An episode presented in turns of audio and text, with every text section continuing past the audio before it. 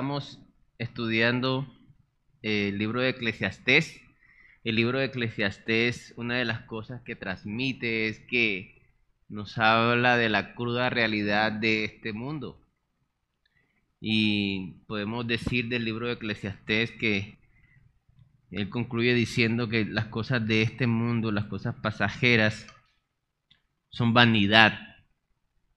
Pero la vanidad no se entiende aquí en este libro como ostentar, como a veces lo tenemos nosotros, eh, como definimos, ¿no? Alguien que le gusta eh, tener cosas y vestirse bien y lucir bien. Eso es una forma de vanidad, se puede decir. Pero la vanidad en el libro de Eclesiastés es de una manera más general, viene de, de una palabra en el hebreo que tiene que ver con aquel, aquella persona que, que está tratando de, de coger el humo, de atrapar humo. Entonces, ¿quién ha podido atrapar humo? No, no se puede. También podemos decir lo que se refiere al espejismo. No sé cuántos han ido a la costa o a una parte plana cuando está el sol caliente y al, fondo uno cree que hay un lago. ¿Sí? Pero ese lago nunca llega porque es un espejismo. El agua, el, el sol evapora, va evaporando el agua y con la distancia parece que fuera un lago. Y no es agua. Entonces, el, el predicador aquí, el, autor de Eclesiastés, habla de la vanidad como eso, como algo que, que es vano, como algo que no sirve, que no tiene sustancia, ¿verdad? Entonces, eso como para introducirnos, introducirnos un poquito. Ahorita vamos a tocar, vamos a leer eh, el libro de Eclesiastés, en el, vamos en el capítulo 4 del verso 9 al 16. Eh, pero antes yo quisiera leer como para introducir a estos versículos del 9 al 16, voy a leer desde el verso 7 al 8. Dice así, yo me volví otra vez, lo que tiene en la Biblia, ya todos la tienen, ¿sí? Bueno, dice, yo me volví otra vez y vi vanidad debajo del sol. Está un hombre solo y sin sucesor, que no tiene hijo ni hermano, pero nunca cesa de trabajar, ni sus ojos se sacian de sus riquezas, ni se pregunta para quién trabajo yo y defraudo mi alma del bien. También esto es vanidad y duro trabajo. Vamos a orar. Señor, yo te doy gracias porque tu misericordia es nueva cada mañana, Señor. Gracias porque sabemos que lo que hemos creído en ti, Señor, todas las cosas suceden a bien, Señor. Gracias, Señor, porque en, este, este pasaje, esta pasajera vida terrenal, tú, Señor, la usas para enseñarnos, Señor, para prepararnos para la eternidad, para usarnos, Señor. Señor, te pedimos en esta hora que cada uno de nosotros pueda entender que el único que sacia el corazón humano eres tú, Señor. El gran vacío del corazón humano solo puede ser lleno por un Dios todopoderoso, solo puede ser lleno por el Dios eh, sublime, el Dios amor, el Dios plenitud. La fuente de agua viva eres tú, Señor. Ayúdanos a entender esto, Señor, y a rendir nuestra vida completamente a ti, Señor, y a rechazar todas las ofertas vanas que el mundo nos ofrece en la moda, en las artes, en los placeres, en las riquezas, en todo lo que el mundo ofrece, Señor. Gracias, Señor, que tu Espíritu Santo, Señor, sea moviéndose en cada uno de nuestros corazones. En el nombre de Jesús. Amén. Bueno, hermano, entonces vamos a leer. Quiero que me sigan en la lectura de Eclesiastés 4, del 9 al 16. Dice, mejores son dos que uno, porque tienen mejor paga de su trabajo. Porque si cayeren, el uno levantará a su compañero, pero hay del solo, que cuando cayere no, no habrá segundo que lo levante. También si dos durmieren juntos se calentarán mutuamente, mas ¿cómo se calentará uno solo? Y si alguno prevaleciere contra uno, dos le resistirán, y cordón de tres dobleces no se rompe pronto. Mejor es el muchacho pobre y sabio que el rey viejo y necio que no admite consejos, porque de la cárcel salió para reinar, aunque en su reino nació pobre Vi a todos los que viven debajo del sol caminando con el muchacho sucesor que estará en lugar de aquel. No tenía fin la muchedumbre del pueblo que le seguía, sin embargo los que vengan después tampoco estarán contentos de él. Y esto es también vanidad y aflicción de espíritu. Amén. Entonces vamos a desglosar un poquito estos versículos a ver qué nos está enseñando el Señor, ¿verdad? Por esa razón yo leí desde el verso 7, porque habla de un hombre solo. ¿Sí? Esa palabra la vamos a, tratar mucho hoy, solo. Él solo se enfocaba en sí mismo, en hacer riquezas para él mismo, en saciarse él mismo. Nunca es interesante porque si un hombre no tiene hijos o no tiene hermanos, no quiere decir que no pueda hacer familia con otras personas, ¿verdad? Ahí no vemos ningún familiar. Listo, no tiene hermano, pero de pronto tiene un primo. ¿Sí? O sea, él está solo porque quiere estar solo. ¿Sí? Porque se siente autosuficiente. El título del, sermón yo lo titulé La necia autosuficiencia. Se llama el título quiero que a medida que vayamos avanzando podamos identificarnos nosotros qué tanto de, de esa necedad puede haber en nosotros, ¿sí? ¿Qué argumentos hay para que esa necedad esté dentro de nosotros? Entonces, eh, quisiera que vayamos a Proverbios 17, 9. Es el libro anterior a, a Eclesiastés. 17, 17, perdón.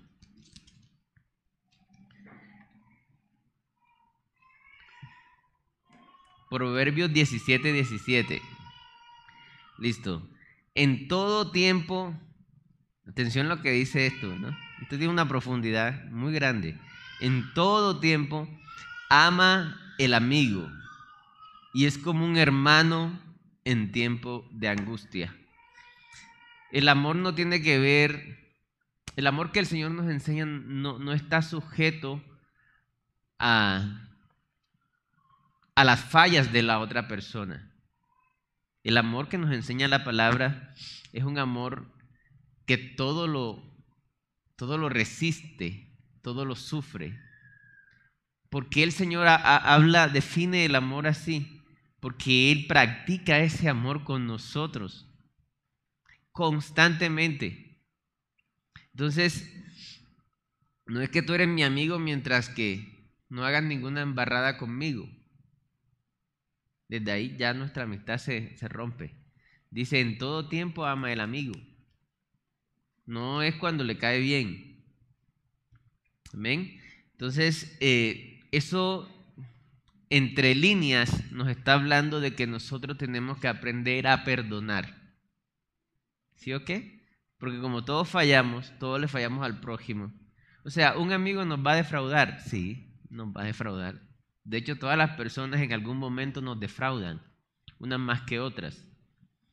Pero, a pesar de eso, yo tengo que amar a la persona. ¿Por qué? Porque yo todos los días la embarro y a mí Dios nunca me ha quitado el amor. A mí me pasa eso, no sé a ustedes, de pronto algunos de ustedes en un día a veces no fallan, yo fallo todos los días. Y, nunca, y nunca cuando voy a orar, a orar me he sentido rechazado de parte del Señor. A pesar de la culpa, porque esa es otra, ¿verdad? Y la culpa también es una manera de autosuficiencia. ¿Cómo así? Sí. El que, el que por culpabilidad no se acerca a Dios está diciendo, yo me voy a autoflagelar, yo no merezco. O sea, se hace su propio juez. ¿Me están entendiendo? No, tú no eres tu propio juez. Entonces me voy a castigar con no orar. No, no merezco. O sea, ¿quién decidió eso? Tú no eres tu propio juez. Delante de Dios lo que tenemos que hacer es ir con un corazón contrito y humillado. Solamente. Amén. Entonces, vamos a Proverbios 17, 9, ahí mismo, en el mismo capítulo.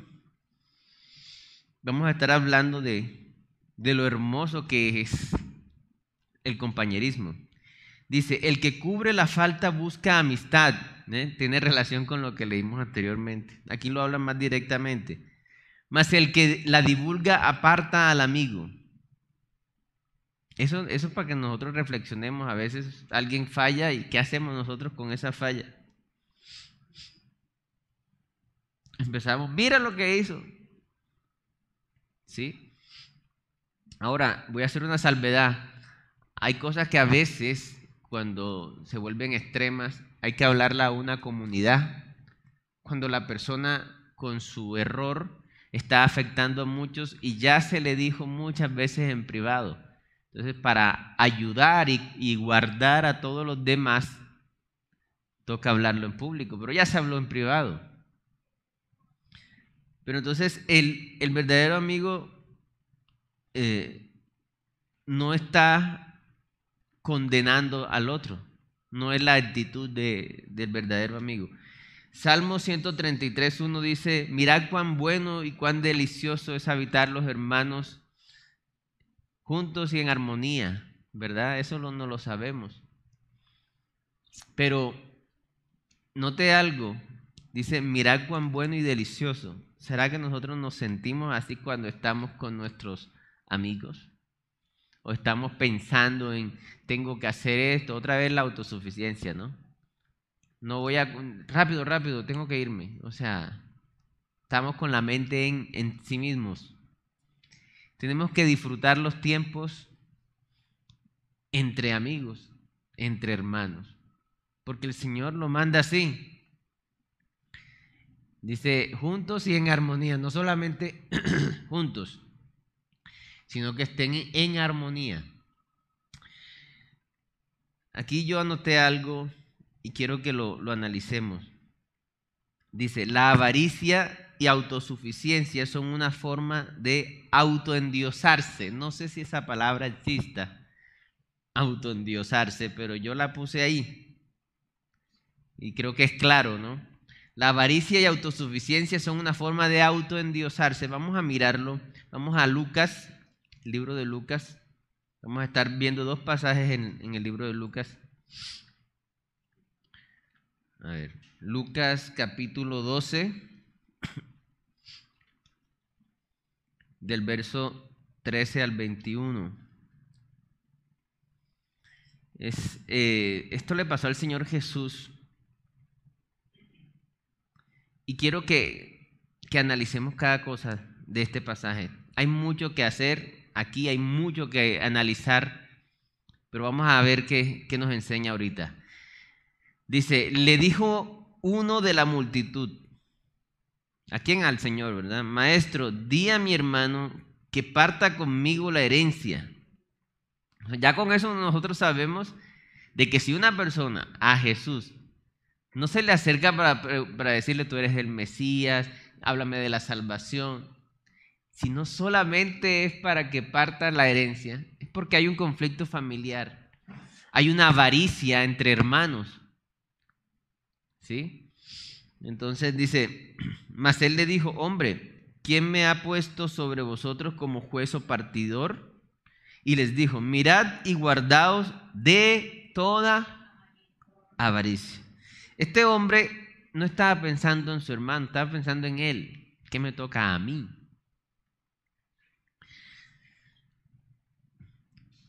La persona que es avarienta, que es consumida por la avaricia, es una persona que podemos decir no quiere compartir nada. Quiere todo para él. Cuando empezamos a leer el pasaje de, Eclesiastés, dice mejor son dos que uno. No es que yo vaya con la persona al lado, es que yo estoy compartiendo con la persona. Necesariamente tengo que eh, soltar algo de mí para que el otro reciba. Y eso va en contra de la avaricia. Porque la vida del hombre no consiste en la abundancia de los bienes que posee, dice el Señor Jesús, verso 16. También les refirió una parábola, eh, diciendo, la heredad de un hombre rico había producido mucho. Y él pensaba dentro de sí, otra vez la autosuficiencia. Y él pensaba dentro de sí diciendo, ¿qué haré porque no tengo dónde guardar mis frutos? No dijo, ¿qué haremos? El hombre había decidido estar solo, ser el mejor de todos. Entonces dice, ¿qué haré porque no tengo dónde guardar mis frutos? Y dijo, esto haré, derribaré, derribaré mis graneros, no nuestros graneros, y los edificaré mayores y allí guardaremos, no dijo guardaremos, y allí guardaré todos mis frutos y mis bienes. Y diré a mi alma, alma, imagínense, él hablaba, era tan autosuficiente, tan autosuficiente que se oraba él mismo. Alma, muchos bienes tienes guardados para muchos años. Repósate, come, bebe y regocíjate. Pero Dios le dijo, necio, esta noche vienen a pedirte tu alma y lo que has provisto, ¿de quién será? Así es el que hace para sí tesoro y no es rico para con Dios. Amén. Esa parábola es muy diciente acerca de la autosuficiencia y la avaricia. El querer hacer mi propio destino yo solo, yo puedo, yo soy el mejor, yo, yo y yo. Y cuando hago algo para el otro es para mí también. ¿Cómo así? para llenar mi ego. Miren cómo yo soy de dadivoso. Miren cómo yo ayudo a la gente pobre. ¿Sí? Y les digo una realidad. Las obras de caridad del mundo son así.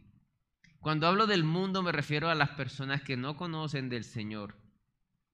Aparentemente uno ve buenas obras, pero en el fondo se están dando publicidad a ellos mismos. Están argumentándose como buenos, justificándose a sí mismos. Ahora de eso de justificarse a sí mismo, vamos a mirarlo ahí mismo en el... Hay un ejemplo muy bueno de alguien que conocía mucho la Biblia. Lucas 18, 9 al 14. Dice así la palabra de Dios. A unos que confiaban en sí mismos como justos.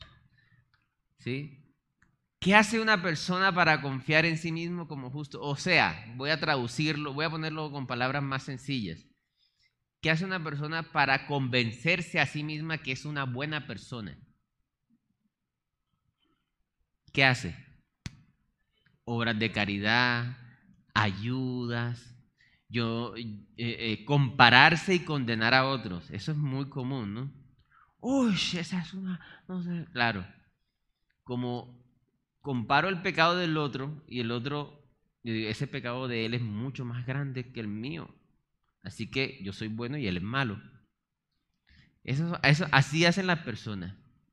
Para buscar convencerse a sí mismas de que son buenos. No, es que yo hago esto, es que yo hago lo otro. Y vienen y se toman fotos y las publican, ¿cierto? Ven lo que hace la mayoría o, cada vez que pueden decirlo lo, dicen para llenar su ego y su orgullo. Y viene otro que también piensa lo mismo, usted merece el cielo. Ya usted tiene ganadito el cielo.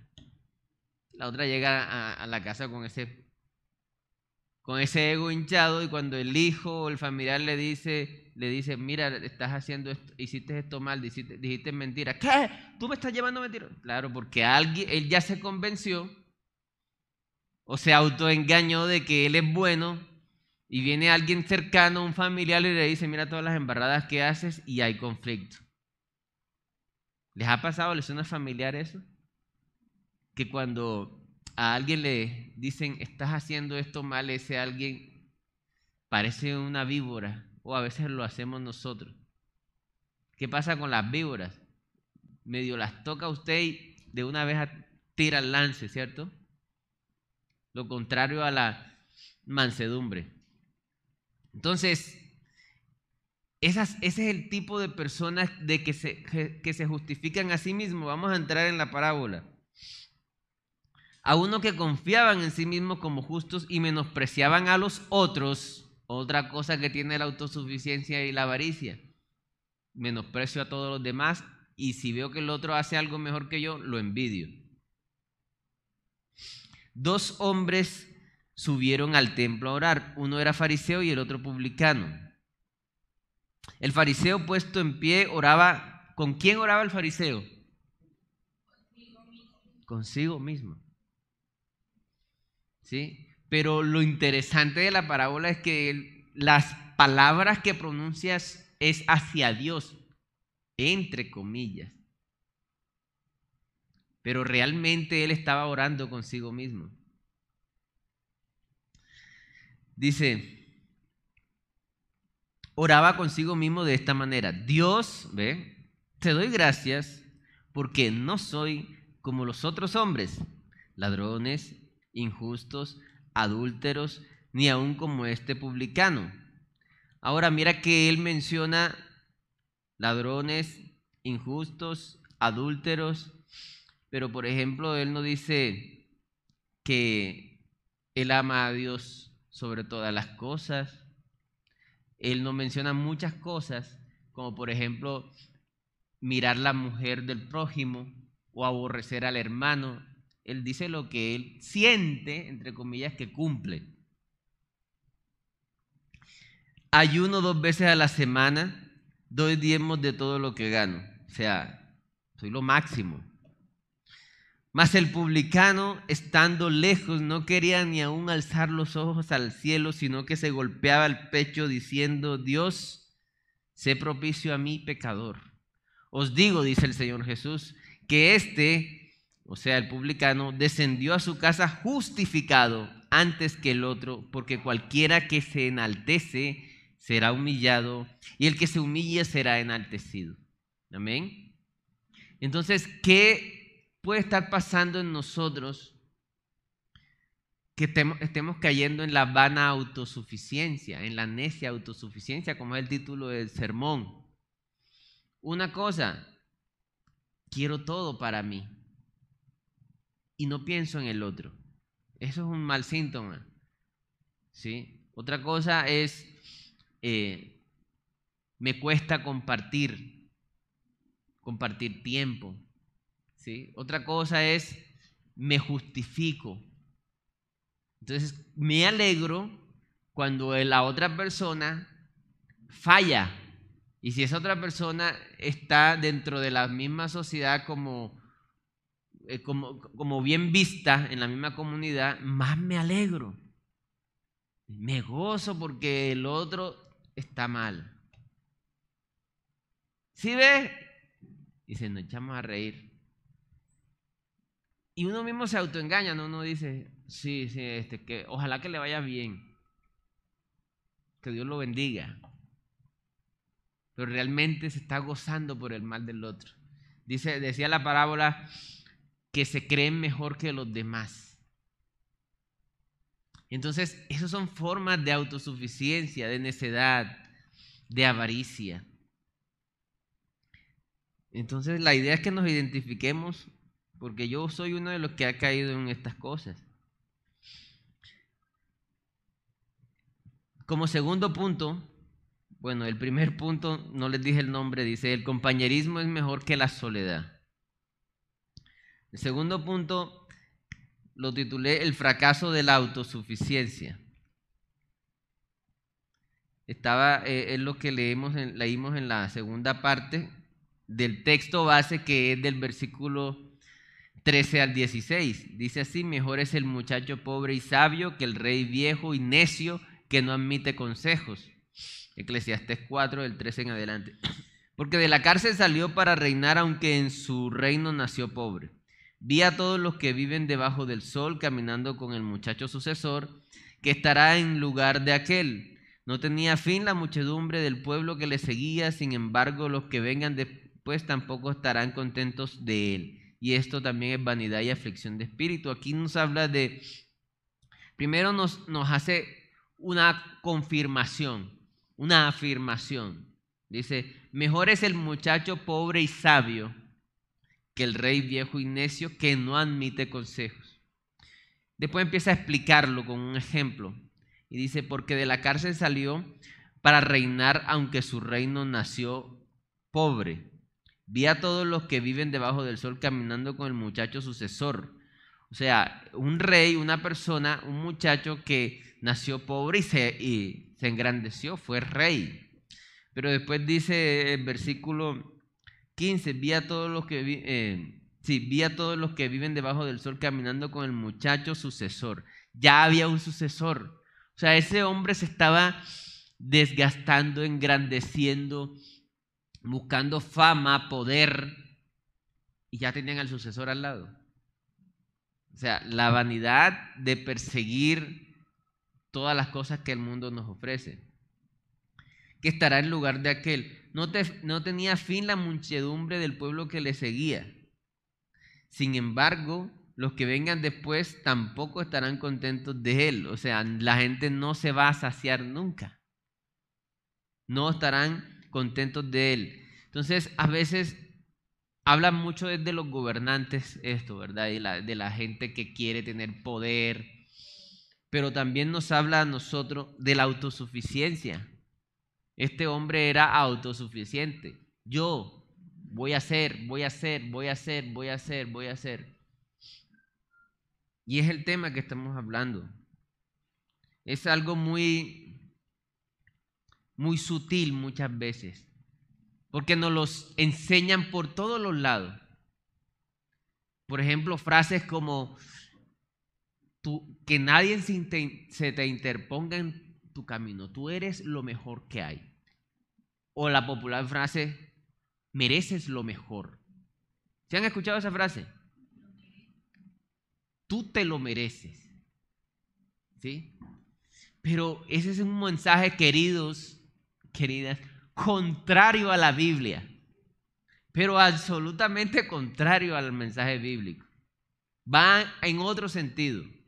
La Biblia lo que te dice es, por cuanto todos pecaron y están destituidos de la gloria de Dios. Eso te dice la Biblia.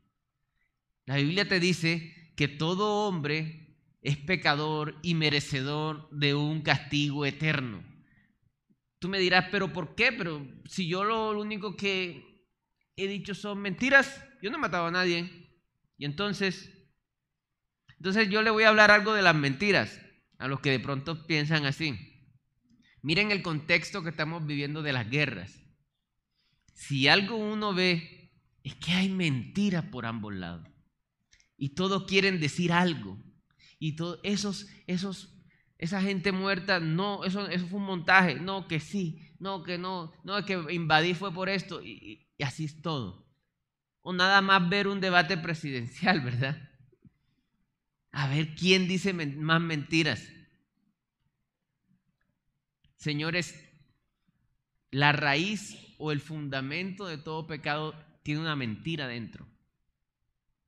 Así que si tú dices, no, yo solamente he hecho mentiras de vez en cuando. Te cuento que somos igual de pecadores que cualquier gran ladrón, pues. ¿Por qué el hombre, por qué un hombre deja su hogar y se va con otra mujer? Porque ha creído inicialmente una mentira. Y una de las mentiras que ha creído es ya yo no la amo. Pero Juan Pablo, eso pasa. No, espere, espere. El mundo define el amor como emociones. La palabra decide, eh, define el amor como una decisión.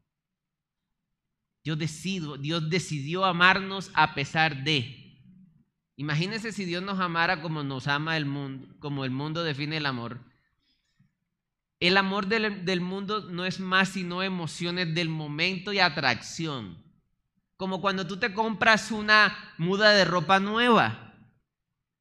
Aparentemente la amamos, ¿verdad? No queremos que nos toquen esa muda de ropa. La tenemos ahí, huele todavía nuevo, no, no la voy a lavar, no me la voy a poner tan seguido. Eso, cuando ya pasa el tiempo, ya se olvida uno de esa muda de ropa. Y a veces así también creemos que es el amor porque el mundo nos ha dicho eso. ¿Ya se fue el amor? No, se va la emoción. Y todas las emociones son pasajeras. Entonces ese hombre se creyó una mentira que dice, ya yo no la amo. Es una mentira. Porque en todas, en todas las cosas la emoción se va a pasar.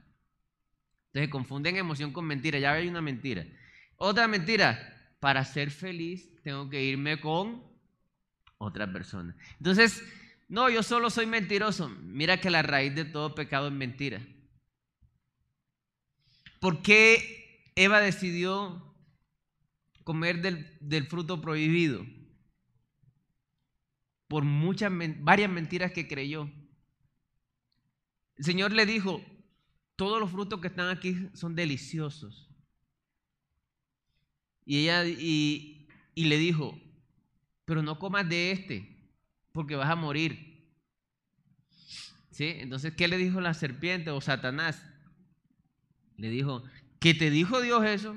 No, son mentiras sino que vas a ser igual a Dios. o sea, la mentira de Satanás es, Dios te está negando algo bueno. Y Dios no le estaba negando nada bueno a ellos.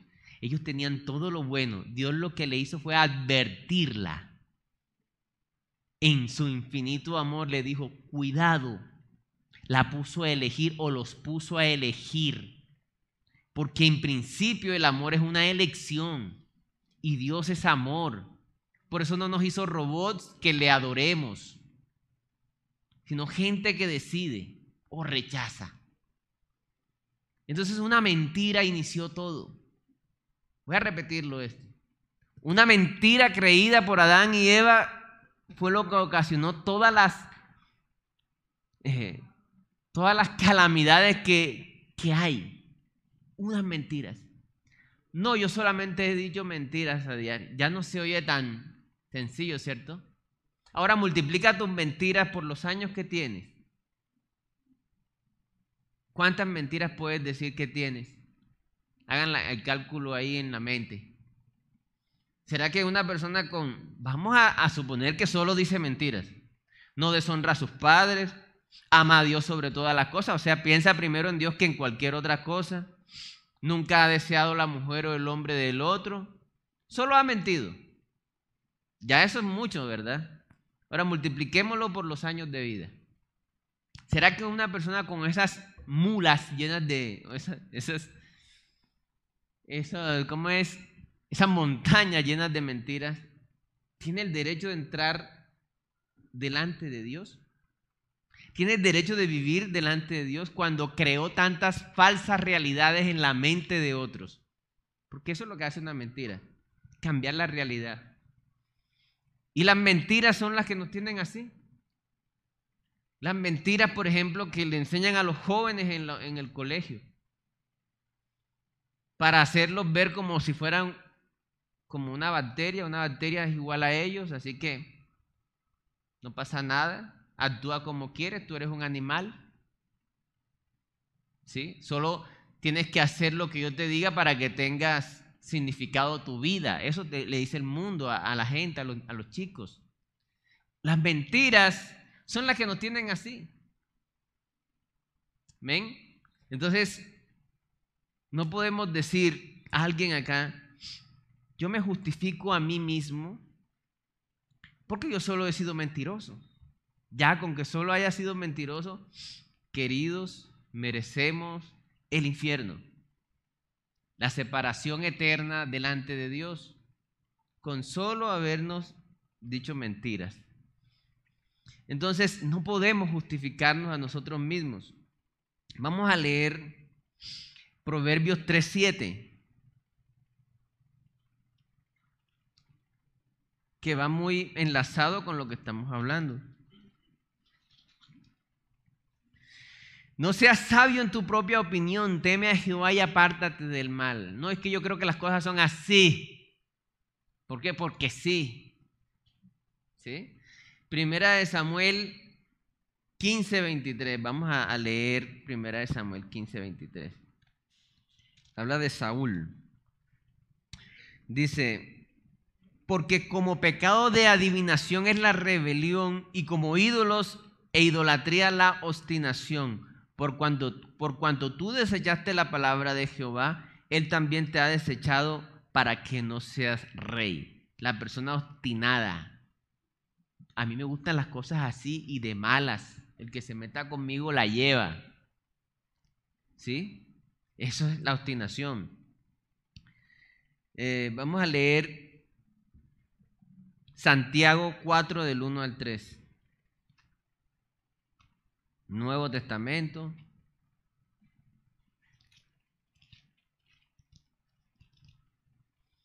Santiago capítulo 4, del 1 al 3 dice, ¿de dónde vienen las guerras y los pleitos entre vosotros? ¿No es de vuestras pasiones las cuales combaten en vuestros miembros?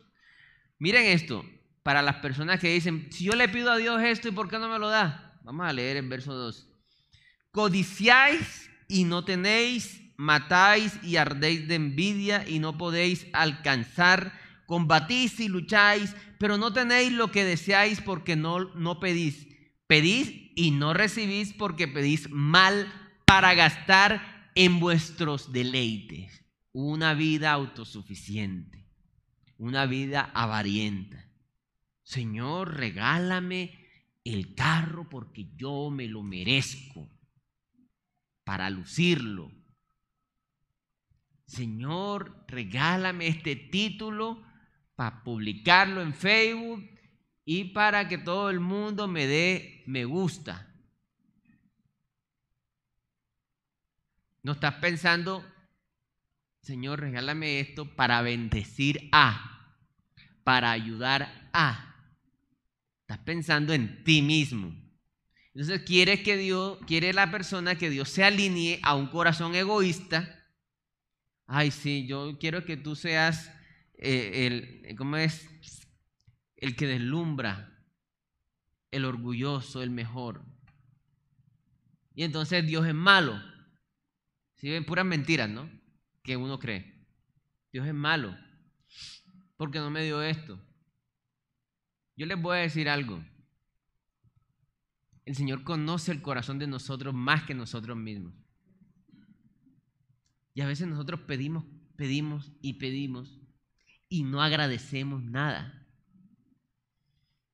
Hace, hace poquito yo tuve una experiencia en que me quedé sin oxígeno en la sangre y literalmente me estaba muriendo. Entonces me aplicaron oxígeno, me aplicaron un montón de cosas. Entonces, eh, esa experiencia, yo le doy gracias a Dios por esa experiencia. Porque cuando yo a los dos días empecé a respirar bien, mi corazón empezó a agradecer al Señor por respirar. Sabe que eh, ese oxígeno lo compran, ¿verdad? Y lo paga uno. Y uno, el Señor le da a uno el oxígeno diario. Y agradecemos por respirar. Hemos sido malagradecidos. Yo he sido malagradecido. Entonces, eh, estamos acostumbrados a es, me falta, me falta, me falta. Y nunca estamos contentos. Pero yo los invito, hermanos, que miramos al Señor Jesús y empecemos a agradecer por lo que Él ya hizo por nosotros.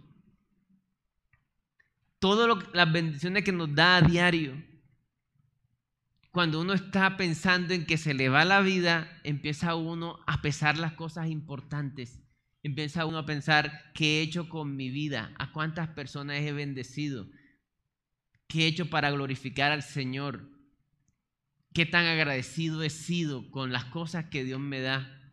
Cuando siempre es afligido en amargura. No lo decimos, yo no lo digo, pero a veces lo tenemos en el corazón.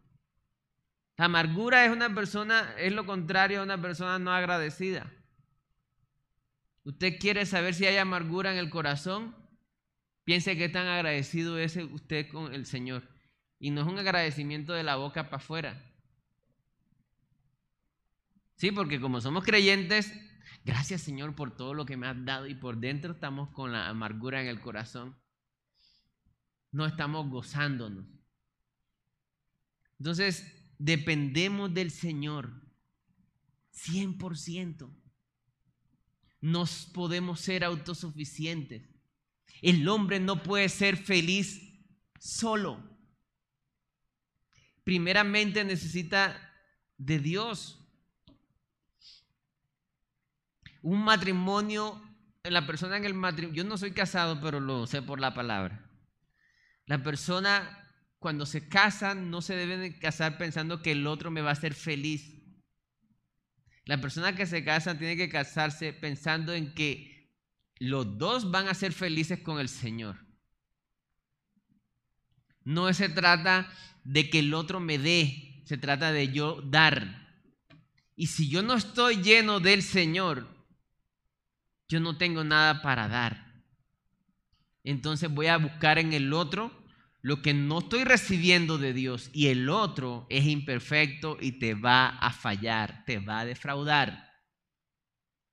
Entonces vienen los vacíos, vienen las guerras, vienen las separaciones. Solo el, solo el Señor Jesús es quien nos llena. Así que es vana una vida, una vida llena de de avaricia, de autosuficiencia. Por favor, hermanos, rechacemos lo que el mundo nos dice y empecemos a abrazar lo que Dios nos dice. Porque el Señor nos habla la verdad. ¿Cuánta gente se, se suicida porque no logra alcanzar lo que quiere? ¿Han escuchado eso? ¿Le es familiar eso? Tiene deudas, lo dejaron, no le salieron las cosas como él quería, le embargaron, le quitaron, o sea, su vida se reduce a lo que tiene. Ya, cuando, cuando le quitan lo que tiene, entonces no tiene vida. Déjeme decirle que una persona así ya estaba muerta dentro. Lo que decía el hermano Miguel con respecto a la mujer samaritana. Es increíble esa, esa escena. Cómo esta mujer, cuando empieza a ser llena del agua de Dios, ni siquiera el Señor Jesús le dijo, ve y comparte. Cuando estamos llenos del Señor, cuando nuestra vida tiene plenitud, cuando nuestra vida está realmente feliz, uno salta del corazón, salta para llevarle eso a otros, de la alegría que hay. Si eso no está pasando en nosotros, no estamos llenos del Espíritu Santo. No estamos llenos del Espíritu Santo. Porque estamos viviendo es bajo las cosas de este mundo. Y vamos a ser defraudados. Vamos a ser defraudados. Entonces, no seamos autosuficientes. Ah, yo soy creyente, yo no soy autosuficiente ya estuvimos hablando de varias cositas para que nos identifiquemos. Si realmente, y yo creo que hemos caído en eso. Uno más que otro, pero hemos caído en eso. El mundo quiere que caigamos en eso. Porque la autosuficiencia va en sentido contrario a la palabra de Dios. La palabra de Dios te enseña, necesitas un Salvador. La autosuficiencia te dice, tú puedes solo. Tú lo lograrás solo. Serás súper solo y que nadie se te atraviese en tu camino. Eso te dice el mundo. El Señor te dice, no puedes solo. Si alcanzas cosas sin que yo esté, vas a fracasar. Eres un fracasado. ¿Cuánta gente rica se, se muere y se muere triste? Solo. No es, no es ve ir a un hogar geriátrico, ¿verdad? Y hay ejemplos muy tristes. Quizás hombres, mujeres que no le dedicaron tiempo a sus hijos, no pensaron en sus hijos, no sembraron en sus hijos y sus hijos, ahora no estoy justificando a esos hijos, ¿no? Porque el amor es sufrido. El amor tiene que enfocarse en el dar. Y ahora esos hijos no tienen que ver con ellos. Están muriendo solos, tristes. Y pueden tener la plata que quieran, pero la plata no se la van a llevar para la tumba. O si se la llevan, no hacen nada en el maya con la plata. ¿O qué hacen? Entonces, ¿qué es lo más valioso que tenemos que nosotros hacer? Tenemos que buscar al Señor. La palabra de Dios nos dice, si usted quiere ser pleno, si usted quiere ser lleno, feliz, gozoso, la palabra de Dios te dice cómo. Y lo primero que tenemos que entender para que el Evangelio llegue a nuestros corazones, los que me oyen por primera vez, es aceptar que no somos merecedores de nada. Un enfermo recibe la medicina hasta que es consciente que está enfermo. Y la enfermedad que tiene todo ser humano se llama pecado. Esa es la razón por la que, aunque lo intentemos y aunque podamos decir, sí, yo sé que es lo bueno y es lo malo, robarle, quitarle una cosa a otro es malo. Quitarle la vida a otro es malo, eso lo sabe cualquiera si no haya cogido una Biblia. Eso está en la conciencia de las, de las personas. Lo básico de lo bueno y lo malo. Ahora, si sabemos qué es lo bueno y lo malo, ¿por qué no ha pasado un solo día en nuestras vidas que, que hayamos hecho solo lo bueno? Es que ni siquiera durmiendo todo el día, porque en los sueños pecamos también. No ha pasado un solo día en que aunque sabemos lo bueno y lo malo, no ha pasado un solo día que hemos hecho lo bueno, totalmente lo bueno. ¿Por qué? Porque hay una enfermedad que se llama pecado, que no nos deja ser buenos.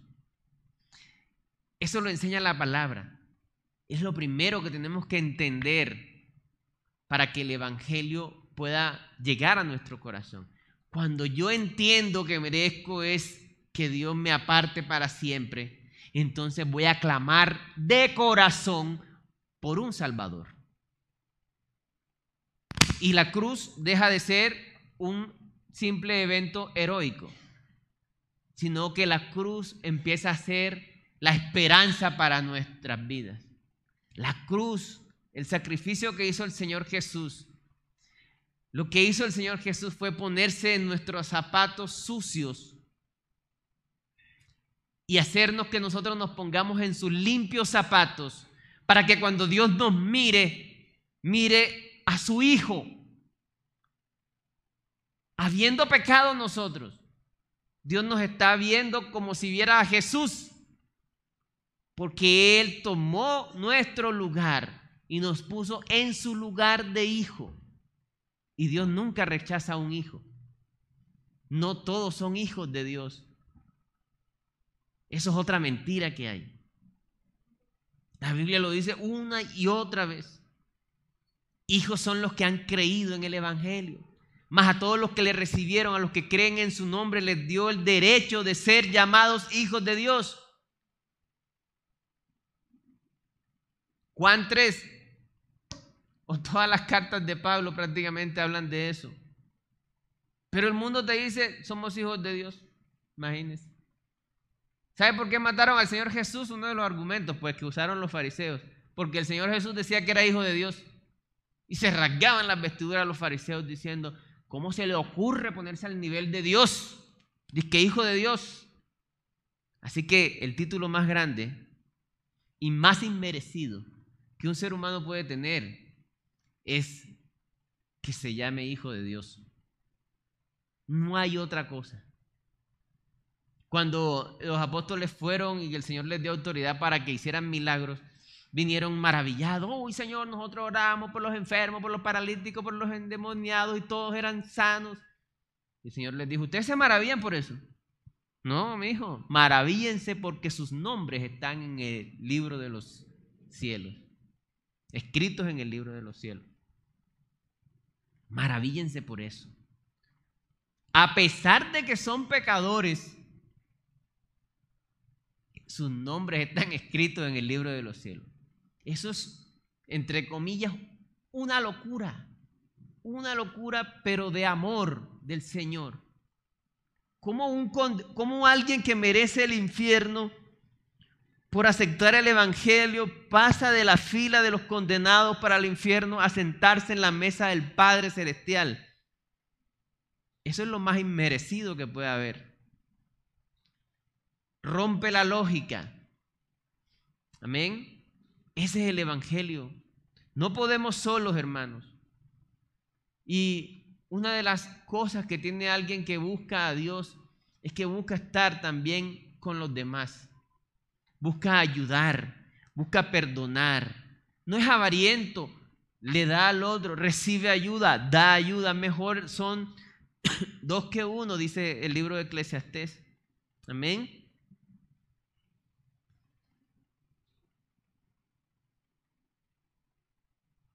Para terminar, hermanos, me creo que me pasó un poco de tiempo. Bueno, no mucho. Eh, Nadie, como tercer punto, nadie te amará más que Cristo, aunque ya hable de ese, punto, ¿no? Nadie nos amará más que Cristo y su amor, y su amor puede cambiarlo todo. Hermano, una de las cosas que a mí más me, me sorprende es como el Señor Jesús, cuando Él tenía sus diálogos, habían versículos especiales, hermanos, que pareciera que estaba pensando en los que estamos aquí sentados ahora. Hay, versículos que uno se sorprende y es porque Dios es un Dios atemporal. Él no tiene que ver con, Él no, está por encima del pasado, del presente y del futuro. Y hay partes en la Biblia que nos está viendo a nosotros, que te está viendo a ti, que se está dirigiendo a ti. Vamos a ver un ejemplo. Vamos a ver un ejemplo. Vamos a, mirar Juan, el libro de Juan, capítulo 11, capítulo 11, 24 y 25. Vamos a leer desde el 23 al 25. Dice Jesús, los que, que lo tienen, voy a esperar que lo busquen, pues Juan 11, del 23 al 25. Les voy a traer en contexto. Aquí el Señor estaba rumbo a resucitar a Lázaro. Y voy a entrar un poquito más en contexto. Le dijeron, tu amigo Lázaro está enfermo. Señor, ves, porque eran amigos, amigos, amigos, amigos. ves rápido para que se sane. Y lo que hizo el Señor Jesús, versos atrás, fue que se desvió para otro lado y demoró cuatro días en llegar a donde Lázaro. Sabían que hay una enfermedad que, que, parece que la persona estuviera muerta y en Europa le ponían, le enterraban a, la, a la persona y le ponían un hilo con una campanita. Porque si era catalexia, ¿cómo es que se? Eso, catalexia, qué pena. Si era catalexia, máximo a los tres días era que reaccionaba y movía y sonaba la campanita y lo, y lo, sacaban de la tumba. El Señor Jesús esperó cuatro días, cuando ya el cadáver tenía hería, ya estaba podrida. O sea, el Señor Jesús estaba pensando en los escépticos de hoy. No, eso que va a resucitar a Lázaro, eso era que no estaba muerto. Edía. Él ha podido ir al día siguiente después que se muera. Pero él estaba pensando en nosotros. Y miren, aquí también en este, estos versos pensando en nosotros. Vamos a leer versos 23 al 25. Jesús le dijo a, Marta, Jesús le dijo, tu hermano resucitará. Marta le dijo, yo sé, Señor, que resucitará cuando se cumplan las profecías, en la resurrección, en el día postrero, en el Armagedón, por allá. Le dijo Jesús, yo soy la resurrección y la vida. el que cree en mí, aunque esté muerto, vivirá. Y todo aquel que vive y cree en mí no morirá eternamente. ¿Saben que ese versículo no solo era para Marta? Ese, aunque toda la Biblia es para nosotros, ¿no? Pero en ese momento es como si nos hablara a todos. ¿Por qué? Porque dice el verso 25, el que cree en mí, aunque ya se esté muerto, y él iba a resucitar a Lázaro. El que cree en mí, aunque ya esté muerto, dice, vivirá. Y todo aquel que vive y cree en mí, no morirá eternamente. O sea, puede que vaya a morir, pero no morirá eternamente. Mira la respuesta del Señor Jesús. No le dijo simplemente, tranquila, voy a resucitar a Lázaro y ya. Estaba pensando en nosotros. Quiero que miren en Juan, ahí mismo en Juan 13, cómo sé yo que el Señor, hay pasajes donde se ve el amor del Señor por nosotros, lo que estamos aquí ahora en Bucaramanga. Juan 13, 1. Antes de la fiesta de la Pascua, sabiendo Jesús que su hora había llegado para que pasase de, de este mundo al Padre, como había amado a los suyos que estaban en el mundo, los amó hasta cuándo? Hasta el fin. A pesar de las traiciones, los amó hasta el fin. Y ahí mismo en Juan 17, 11 al 21, y este es el último versículo que vamos a leer, dice así la palabra del 11, Juan 17 del 11 al 21. y ya no estoy en el mundo, Señor estaba próximo a ser crucificado. Mas estos están en el mundo y yo voy a ti. Quiero que noten esa oración, quiero que noten el amor increíble que tenía por que tiene por sus discípulos. Y yo voy a ti, Padre Santo, a los que me has dado, guárdalos en tu nombre, para que sean uno, para que estén juntos, unidos, no separados y autosuficientes, Así como nosotros, cuando estaba con ellos en el mundo, yo los guardaba en tu nombre. A los que me diste, yo los guardé y ninguno de ellos se perdió, sino el hijo de perdición, para que la escritura se cumpliese. Pero ahora voy a ti y hablo esto en el mundo para que tengan mi gozo cumplido en sí mismos. mismos. Yo les he dado tu palabra y el mundo los aborreció porque no son del mundo, como tampoco yo soy del mundo. No ruego que los quites del mundo, sino que los guardes del mal. No son del mundo, como tampoco yo soy del mundo. Santifícalos en tu verdad, tu palabra es verdad. Como tú me enviaste al mundo, yo los he enviado al mundo. Y por ellos yo me santifico a mí mismo, para que también ellos sean santificados en la verdad. Mas, miren este verso tan precioso. Mas no ruego solamente por estos, sino también por los que han de creer en mí por la palabra de ellos, para que todos sean uno, como tú, oh Padre, en mí y yo en ti, para que también ellos sean uno en nosotros, para que el mundo crea que tú me enviaste. No solamente oro por estos, sino oro por los que, sino oro por los que van a creer el testimonio de ellos. ¿Sabe cómo se escribió el Antiguo, el Nuevo Testamento? Nuevo Testamento es escrito directo o inspirado por lo que estaban oyendo esta oración que estamos leyendo. Esto que está aquí es el testimonio de estos hombres.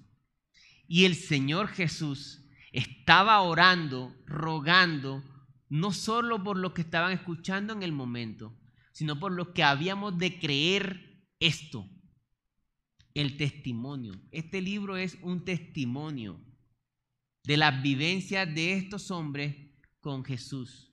Les costó horrores porque iba en contracultura ellos esperaban un Mesías que le volara la cabeza a los romanos. Eso es uno de los argumentos por qué ellos no podían inventarse esto. Casi todo el tiempo esperaban que el Señor se, con todo su poder cogiera y terminara a Roma.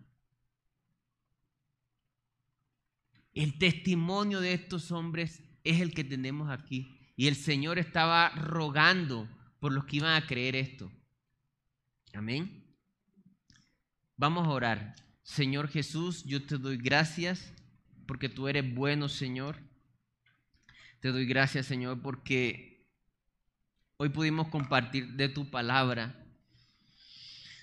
Ayúdanos, Señor, a dejar de creer todo lo que el mundo nos dice y a empezar a creerte a ti, Señor. Y como dice el libro de Santiago, la verdadera fe se demuestra con los hechos, Señor. Que en la medida que podamos creer esta palabra, podamos actuar, podamos dar frutos conforme a lo que hemos creído, Señor. Que hoy no nos salgamos de aquí, Señor, viviendo en autosuficiencia y avaricia, sino que podamos unirnos, Señor, que podamos compartir, Señor, que podamos llorar con los que lloran, Señor, reír con los que ríen, Señor, compartir, Señor. Ayúdanos, Señor, a tener ese corazón que tú tenías, Señor, que tú tienes. Que aunque ibas sabías que ibas a resucitar a Lázaro, cuando viste el dolor de todos ellos frente a esa tumba, lloraste también, Señor. Gracias, Señor, porque tú a veces nos mandas situaciones difíciles para ayudarnos a crecer, para santificarnos.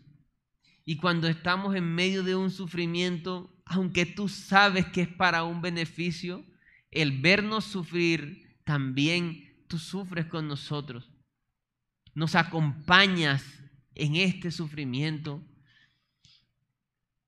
Gracias Señor, porque tú eres bueno, porque tú amas Señor en todo tiempo. Ayúdanos a conocerte más, a creerte más. En el nombre de Jesús. Amén.